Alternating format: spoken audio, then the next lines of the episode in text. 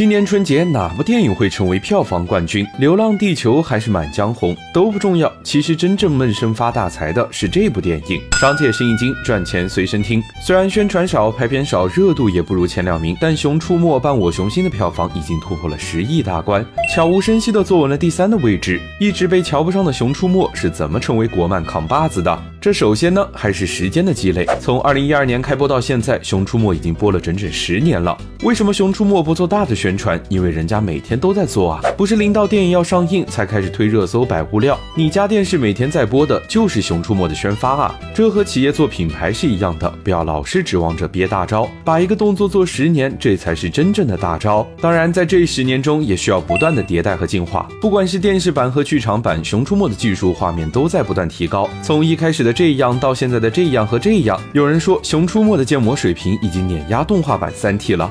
最后说一说剧情，《熊出没》虽然是部儿童动画，但是电影是需要成年人买单的，所以电视上的《熊出没》和电影院的《熊出没》完全就是不同的两种熊。《熊出没》大电影里永远都有最流行成年人喜欢的东西，有奇幻冒险、时空穿越，还有赛博朋克。今年还讨论了一把人工智能。小朋友们看的是电影版的《熊大熊二》，成年人看的是套着熊头的年度大片。每个人都能看到自己感兴趣的东西，这才是真正的合家欢动画片。